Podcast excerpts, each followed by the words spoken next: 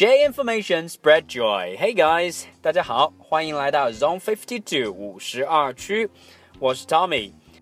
您现在听到的是我们的语音教学的系列节目，像老外一样说英文，Talk Native。今天的节目里面要跟大家分享一个说英文非常非常重要的一个技巧。我们知道大家平常可能在讲英语的时候，There are many times or occasions when you speak English, you you just feel unnatural。 很多的时候，我们讲英文会觉得非常的不自然，会觉得呃，好像总是会有很多的舌头打结的时候。Mostly, we just do not sound like native。不管我们怎么样去讲，好像咱们自己讲出来的英文就是跟母语者说出来的英文有非常大的一个区别。当然，我们在之前的节目里面有提到过，说想把英文说好，三件事情是非常重要的：fluency 流利度，rhythm 节奏。还有 intonation，我们的语调，而 fluency 流利度是我们做到其他两点的一个前提。我们有在之前的节目里面有提到过一个很重要的技巧，叫做停顿。会有很多的一些字母在句子当中是不需要我们发声的。除了停顿之外，另外一个可以让我们非常流利的讲英文的技巧，就是今天要跟大家分享的 linking 连读。提起 linking 这个所谓的技巧吧。我们得先想一想，就是汉语和英语说话的一个非常大的一个不同。因为汉字的话，呃，每一个汉字就是一个独立的声音，所以我们在讲汉语的时候，是一个字一个字，一个声音一个声音的在说话。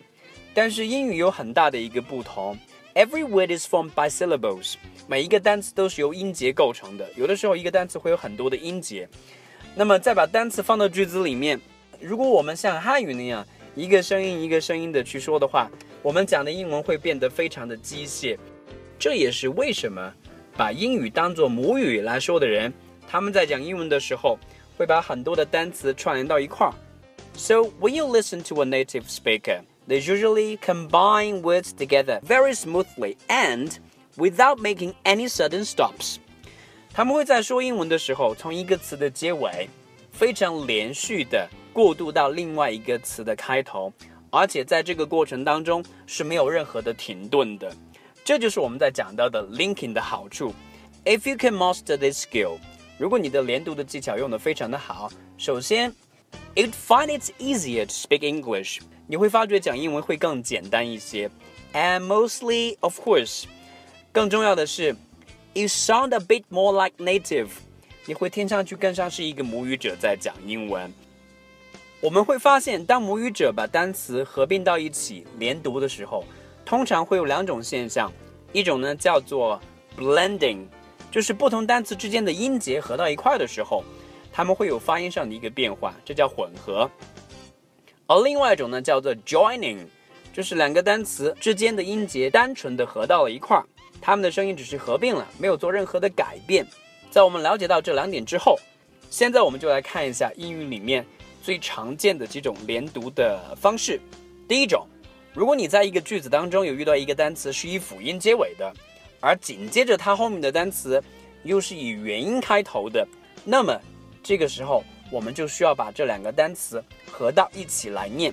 给大家举一个非常简单的例子，比如说邮局，我们都知道它是由两个词构成的，post 加上 office，咱们这里可以非常容易的发现 post。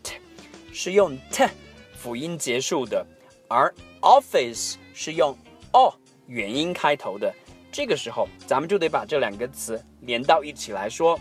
So instead of saying，所以我们不应该说 post office，we should say post office，post office，post office，两个词已经连到了一块儿。可能很多的听众。 在听到这里的时候，会有一个疑问，就是到底什么叫做元音，什么叫做辅音？这里我们也可以给大家简单的介绍一下。所谓元音，就是你在发出这个声音的时候，从你的嘴巴里面吐出来的气息是可以不间断的，同时很多情况下，你的喉咙是会伴随的有发声的这个震动的，这样的一些声音的话呢，就叫做元音。比如说，e a。I 等等。而辅音的话是跟它相反的，很多的辅音它们的气息都是不连续的。刚才所告诉大家的去区别元音和辅音的这个方法，在大多数时候是适用的，除了偶尔的几个特例之外。嗯，如果大家在这个方式之下还是不能够去很好的去区分元音和辅音的话，可以去查一下英语的这个音标的那一张表格，那上面就有所有的元音和辅音的这个列表，大家可以仔细的去看一下。好，现在我们来看一下更多的一些例子，就是刚才我们所提到的句子当中，一个单词，呃，是辅音结束，而它其后的单词是元音开头的，这个时候我们的连读应该怎么做？举个例子。很多的工作，a lot of work. If we do this separately, it doesn't sound okay. 如果我们把这个小短语分开来说，就像刚才那样，a lot of work. It sounds a bit robotronic. 听上去像是机器人在讲话一样。So instead of doing that，不要那样说，我们应该是把它说成 a lot of work. A lot of work. A lot of work. 我们会发觉这里 a lot t 是辅音结束的 ，of a 是元音开头的，这里有连读，a lot of a lot of a lot of work，很多的工作。再来看，他出去了，she went out，she went out，这里的 went 是辅音 t 结尾的，而 out。是 out 元音开头的，所以这里的 went 和 out 就应该合到一起来说。 整句话不要说成 she went out，而是 she went out。she went out。最后一个例子，恐怕他不在这里。I'm afraid he's not here。I'm afraid，这是我们在拒绝别人，或者说在给一些否定的答案的时候。常常会用到的一个礼貌的一个回应，我恐怕怎么样？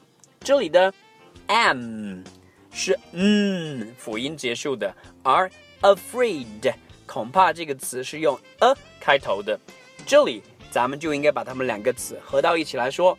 So 千万不要说 I'm afraid，it doesn't sound like English，这不像是英语，我们应该把它合起来说 I'm afraid。I'm afraid，所以我恐怕他现在不在这里。I'm afraid he's not here. I'm afraid he's not here. OK，这就是我们所提到的第一种，也是英语里面非常常见的一种连读的形式。而下一个今天要介绍给大家的另外一种连读的方式呢，Actually, we encounter this linking in many sentences。我们会在很多的句子里面都会遇到类似的这样的连读状况。当我们在说话的时候，如果邻近的两个词都是辅音结束的，而这两个辅音又非常的相像，这个时候我们只需要说后一个单词开头的辅音。举个例子，下一个话题，next topic，next 下一个。Topic 主题，我们会发觉这两个词之间接触的部分，它们的辅音都是 t，。所以我们只需要说后一个词 topic 这里的 t 就可以了，而不是说 next topic。It'd be very hard to say in that way。那样说话你会非常的辛苦。所以大家记住，不要说 next topic，而是 next topic。Next topic. By doing this, we're actually combining these two words into one. 通过这样的方式，咱们就把两个单词合成了一个单词，至少听上去是这样，但是我们说话会变得更简单了。 现在我们来给大家更多的一些例子。第一个，这个工作已经完成了一半，The work is half finished。我们来看一下这个句子里面的最后两个词，half 是字母 f 结束的，它所发出的声音就是一个很典型的辅音，而 finished 完成，碰巧。也是用同样的声音而开头的，我们就没有必要把两个 f 所发出的同一个声音念出来，这会非常的辛苦。It'd be very painful. It goes like this，它会变成这样：The work is half finished。你会发现这个句子就不可避免的出现了一个间隔，If you find a pause in the sentence，如果在句子里面听到了间隔，then you lose your fluency，你就丢掉了自己讲英文的一个流利度，这是非常非常不值得的。再来看另外一个例子，给我一张黑色的卡片，Give me a black card。这里的句子的最后两个词 black 是用 k 这个声音结束的，而下一个单词 card 碰巧也是同样的声音，所以这个时候我们就千万不要说。Give me a black card. You see, it's very unnatural. 如果你这样说，这会让你的英语变得非常的不自然。So instead of doing that，不要那样说，咱们说，Give me a black card. Black card. Give me a black card. 两个声音合到了一块，只说后面一个。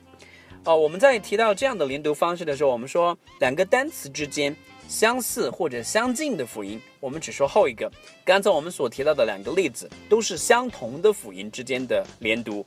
现在我们来看一个相近的，或者说很多情况下都需要连读的一个例子。看这里，他现在生病了。He's sick at the moment. He's sick at the moment. 这边我们会看到，此刻，at the moment，at 是用 t 结尾的，而 the 是用 z 开头的，虽然这两个声音并不一样，但是它们因为相近，我们在说的时候仍然需要把它们合到一起来说。所以千万不要说 at the moment。If you have a pause in between，如果你在说它们的时候中间有一个间隔，then you lose your fluency， 你就丢掉了自己的流利度。所以我们一定要说 at the moment，而不是 at the moment。That be very unnatural。and very hard to say，这是非常的不自然，也非常难说的。再听一下这句话：He's sick at the moment. He's sick at the moment. He's sick at the moment. 好，这是我们今天所提到的第二种连读的情况。单词之间相同或者相近的辅音， 我们只念后一个，这会让我们的英语说的更简单很多。而最后一种很常见的这个英语的连读呢？都跟一个音标是相关的，ye，ye 而这个声音是最容易出现在一个单词里面的，就是 you 你或者你们。当 ye 这个声音遇上 d 或者 t 这样的音标的时候，它们通常都需要连读。我们来看几个简单的例子。你不喜欢这个吗？Don't you like it? Don't you like it? Don't you like it? 所以。千万不要说成 "Don't you like it?" If you're doing that, will you lose your fluency easily? 那样说会很容易的丢掉自己的说话的流利度。所以我们得说 "Don't you like it?" 再来看另外一个例子，是的和 y 之间有连读的状况的。这件事情是你自己做的吗 ？Did you do that yourself? Did you do that yourself? Did you? 所以千万不要说 Did you，而是 Did you。Did you do that yourself？这事儿是你自己做的吗？到这里的话呢，我们今天要分享给大家的几种比较常见的连读的方式呢，基本上都在这里了。还有一些连读的方式呢，我们在今天的节目里面并没有提到。That's because they are a bit harder， 他们会更难一些，需要大家把英文讲得更好的情况之下再去了解。不过，虽然我们今天只是提到了三种连读的情况，可是。如果你能把这三种连读的情况都用好，and you will find English the language will become easier for you to speak。你会发觉讲英文会简单了很多。Anyway，不管怎样，希望大家在听过这一期的节目之后，再回顾一下我们之前所提到的 stop 停顿的发声的方式，把这两个原则合起来用的话，我们可以很好的做到讲话有一个好的流利度。Of course。If you still have something to say about fluency，如果大家对于讲英文的这个流利度，或者说对于讲英文的停顿也好、连读也好，还有一些感兴趣的话题，大家可以关注我们在新浪上的微博公众号“五十二区英语”，我们可以在那边做更多的讨论。And that's it for today。今天的节目呢就到这里。I'll see you guys next time in the program. Bye bye.